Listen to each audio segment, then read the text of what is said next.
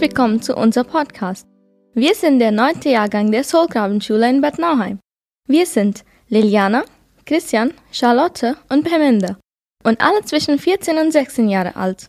Wir haben in unserer Buscherei in der Schule jeden Freitag zusammen an dieser Podcast gearbeitet. Wir haben das Buch Keiner zwischen uns gelesen und erzählen euch die spannende Geschichte von Liebe und Freundschaft. Ein Thema, was jeder Jugendliche kennt. Der 15-jährige Nelson wohnt alleine. Sein Vater ist gestorben, seine Mutter ist oft in der Klinik wegen Depressionen. In seiner Kindheit wurde er oft gemobbt. Weil er oft alleine zu Hause ist, ist er ein sehr sensibler und selbstständiger Typ. Nelson sieht Marie und verliebt sich. Es ist der erste Tag im neuen Halbjahr und Frau Häuser hatte uns schon vorgewarnt, dass wir zwei neue Schülerinnen bekommen. Aber niemand hatte mich vorgewarnt, was das für mich heißen würde. Ich versuche, mir nichts anmerken zu lassen und gucke einfach, wie alle anderen, unsere beiden neuen Mitschülerinnen an, die total verschüchtert nebeneinander vor der Tafel stehen. Die eine blond wie sonst was. Von der anderen kann man die Haarfarbe nicht erkennen. Unter dem Kopftuch trägt sie extra noch so ein Band, damit man auch nicht den Schatten eines Haares sieht. Dazu ein langes Gewand, unter dem nur ihre Turnschuhe hervorschauen. Die Blonde ist bisher hier in Hamburg auf eine Privatschule gegangen, sagt sie mit Piepsstimme. Die im Kopftuch erst vor einem Jahr mit ihren Eltern aus Afghanistan geflüchtet, erzählt Frau Häuser. Marie und Barin.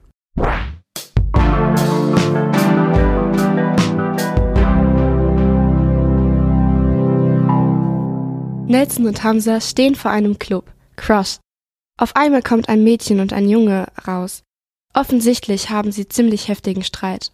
Auf einmal schlägt er sie hart ins Gesicht. Der Junge verschwindet. Hey, er ist weg, beruhigt Nelson das Mädchen. Er sagt ihr mehrmals, dass alles gut ist und dass er weg ist. Sie liegen in Nelsons Bett. Zum ersten Mal hat er so nahen körperlichen Kontakt zu einem Mädchen. Ihre weichen braunen Haare berühren sein Gesicht. Das krasseste Gefühl ever. Am nächsten Morgen, nach dem Frühstück, bringt Nelson Katharina, das Mädchen von gestern, zur Bushaltestelle. Marie hat sich längst in Nelson verliebt. Jetzt sah sie ihn eng mit Katharina an der Bushaltestelle. Das nimmt ihr jede Hoffnung. Sie geht zu ihrer neuen Freundin Gülcan, um sich von ihr trösten zu lassen. Gülcan schlummert so selig, als gäbe es kein Leid auf dieser Welt, als ob ihre beste und zutiefst unglückliche Freundin überhaupt nicht neben ihr läge und dringend ihres Trostes bedürfte. Ich seufze, in der Hoffnung, dass sie davon aufwacht. Resultat? Gülcan lächelt im Schlaf. Ich seufze etwas lauter, doch es ist aussichtslos. Resigniert drehe ich mich auf den Bauch und angle unter dem Bett nach meinem Handy und Güljans Kopfhörern. Ich stelle Lanas Once Upon a Dream an und leide vor mich hin. Nelson. Nelson hat eine Freundin. Ich war gerade auf dem Weg zur Bibliothek, als ich sie gesehen habe. Händchen halten und strahlen vor Glück. Die Minuten, die wir nebeneinander standen, waren die absolute Hölle für mich. Natürlich waren mir alle Bücher der Welt mit einem Male gleichgültig. Statt zur Bibliothek fuhr ich zu Gülcan, in deren Armen ich weinend zusammenbrach. Seltsam, aber auf den Gedanken, dass Nelson eine Freundin haben könnte, war ich noch nie gekommen. Ein nettes Mädchen. sagt Mama. Aber eine Erklärung hätte ich trotzdem gerne. Ich erzähle, wie Katharina von ihrem Ex ins Gesicht geschlagen wurde und heulend vor dem Club stand, ohne Schlüssel und so. Mama findet es gut, dass ich geholfen habe. Wo hast du sie denn schlafen lassen? In meinem Bett. Und dann hast du wahrscheinlich auf der Couch gelegen? Ich muss kurz überlegen. Mama ist ziemlich gechillt. Aber ist sie gechillt genug? Nee, sie wollte in meinem Arm schlafen. Mama guckt mich mit großen Augen an. Sonst war nichts, sage ich schnell. Die war todmüde und ich auch. Wir haben einfach nebeneinander gelegen und gepennt. Mama reißt immer noch die Augen auf und ich frage mich, ob sie wirklich so gechillt ist, wie ich dachte. Nelson, Hm? ich find's schön, dass du ein nettes Mädchen kennengelernt hast. Aber wir müssen über einige Dinge sprechen. Eine Beziehung, Mama, das ist keine Beziehung.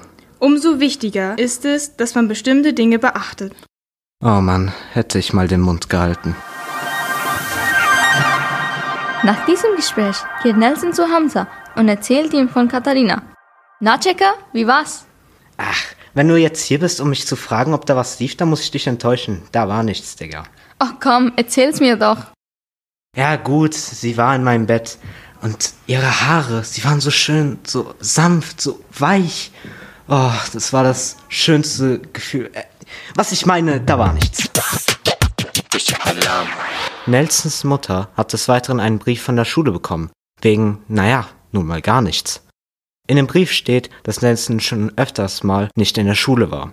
Und deswegen gibt sich die Mutter die Schuld dafür, weil sie denkt, dass sie Nelson in Stich gelassen hätte. Nelson möchte deswegen sein Leben verändern. Er nimmt ein Buch aus einem Regal und beginnt zu lesen.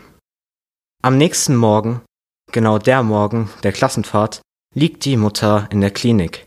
Nelson hat verschlafen, schafft es aber ziemlich knapp doch noch zur Klassenfahrt. Herr Zimmermann hat des Weiteren eine tolle Idee, indem sie eine Ziegelbrennerei besichtigen. Ibo, der Nelson schon in der fünften Klasse gemobbt hatte, hat in der Jugendherberge angefangen, das zukünftige Paar Nelson und Marie zu verspotten. Auf dem Weg zur Ziegelbrennerei redet Nelson deshalb nur mit anderen, weil er nicht schon wieder in den Verdacht geraten will, er sei in Marie verliebt. Marie versteht das nicht und wird nervös. Sie laufen die Landstraße entlang. Dort hängen rechte Wahlplakate an den Bäumen. Ibo grinst Marie an und liest vor. Maria statt Scharia. Natürlich deutsch, natürlich blond. Zu geil. Marie, bist du das? Marie wird rot. Sie schämt sich und wird sauer. Beim Abendessen teilt Ibo aus. Jetzt reicht es Marie. Guten Appetit, Streberin. Marie schmeißt den Teller auf den Tisch und die grünbraune Soße spritzt überall hin. Sie geht dann in ihr Zimmer und Gülcan folgt ihr. Marie hatte genug und einen erstaunlichen Plan, den sie Gülcan erklärte. Nach dem Abendessen geht Nelson zu Ibo, um ihn mit dem zu konfrontieren, was gerade passiert ist. Aber Ibo nimmt es nur als Scherz und fragt Nelson, ob er auf Marie steht. Nelson merkt, dass es sinnlos ist, mit ihm zu diskutieren und geht. Als Marie mit dem Erklären fertig ist, sagt Gülcan sofort Nein. Marie will das Plakat an der Straße ändern und Gülcan ist dagegen. Also lässt sie Gülcan dort stehen und beschließt alleine zu gehen. Als Marie dort ankommt, bemerkt sie, dass der Baum zu hoch ist und dass sie das Plakat nicht erreichen kann. Gülcan macht sich Sorgen, weil Marie alleine losgegangen ist. Gülcan geht ihr hinterher, läuft aber an der Landstraße in die andere Richtung und findet Marie nicht. In der gleichen Zeit schafft es Marie, zu den Plakaten am Baum hochzuklettern. Als sie ihren Edding benutzt, wird sie von einer Polizeistreife wegen Sachbeschädigung mitgenommen. Später bringt ein Polizist sie zurück zur Jugendherberge und Marie sucht Gülcan. Sie macht einige Änderungen am Plakat. Und als sie zurückkommt, ist Gülcan nirgends zu sehen. Marie weiß nicht, was sie tun soll und versucht Gülcan anzurufen. Aber sie antwortet nicht. Sie geht raus, um sie zu suchen und schreit Gülcan überall. Aber sie konnte sie nicht finden. Nach allem, was passiert ist, konnte Marie sich nicht zurückhalten und bricht in Tränen aus. Hamza, der vor der Jugendherberge stand, sah Marie und ging zu ihr. Er nimmt sie in den Arm und versucht sie zu beruhigen. Nelson, der am Fenster stand, traute seinen Augen nicht. Aus seiner Sicht sah es so falsch aus. Alle Emotionen stürzen in ihn, in Wut, Traurigkeit und Verrat. Wenn ich jetzt einen Reset-Knopf hätte, würde ich ihn drücken, denkt Nelson.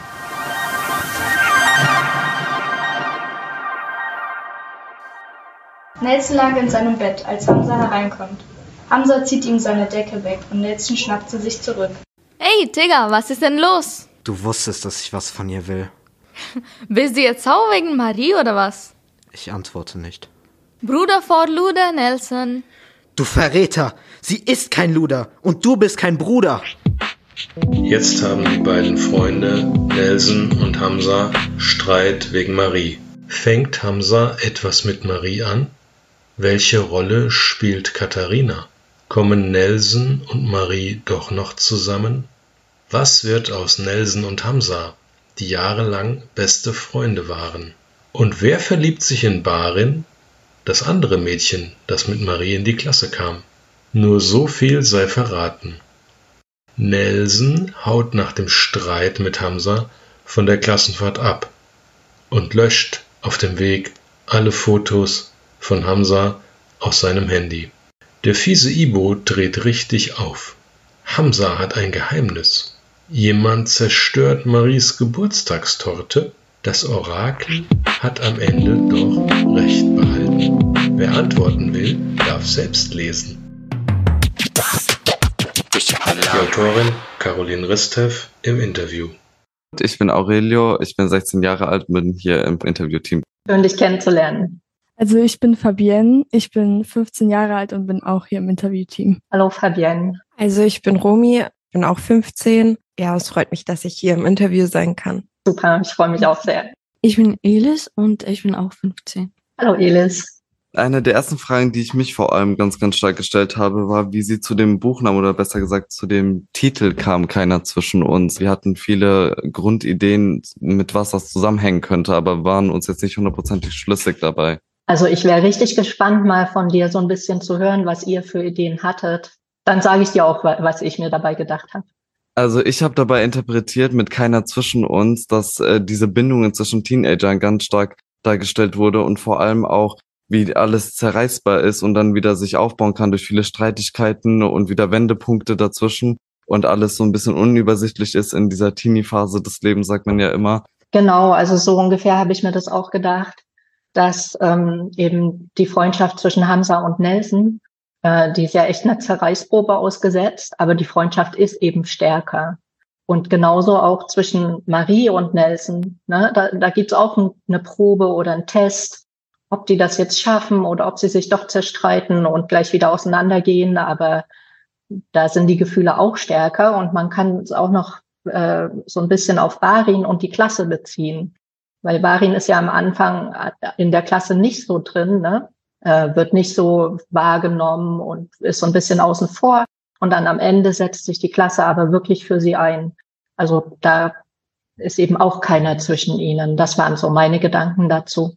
Danke für Ihre Antwort. Ja, dann waren wir schon mal gar nicht so falsch mit der Interpretation dahinter. Wie konnten Sie die Jugendsprache im Buch nachmachen? Ja, da habe ich wirklich mir ständig Notizen gemacht, wenn ich irgendwas aufgeschnappt habe. Ich war ja jeden Tag mit den Jugendlichen zusammen, habe sozusagen gut hingehört. Als ich dann das Buch selber geschrieben habe, da war ich nicht mehr Lehrerin an der Schule, aber bin dann trotzdem diese eine Klasse mal besuchen gekommen und hatte einen Fragebogen dabei. Also ich habe denen auch erzählt, ja, ich schreibe ein Buch. In dem Fragebogen waren eben verschiedene Begriffe oder Fragen, wie würdest du das sagen, wie würdest du das sagen? Ist der Begriff, würdest du den verwenden oder würdest du den nicht verwenden? Und da haben sie mir den Fragebogen net, netterweise ausgefüllt und das war dann auch nochmal, ja, konnte ich dann gut nutzen. Wie diese Sprache für euch wirkt, das würde mich wirklich interessieren. Also ich kann jetzt nur für mich reden, dass ich das eigentlich auch sehr authentisch fand. Äh, so vom Teenie-Leben eher her, so die Wortwahl, was da drin war, das war schon sehr, sehr authentisch.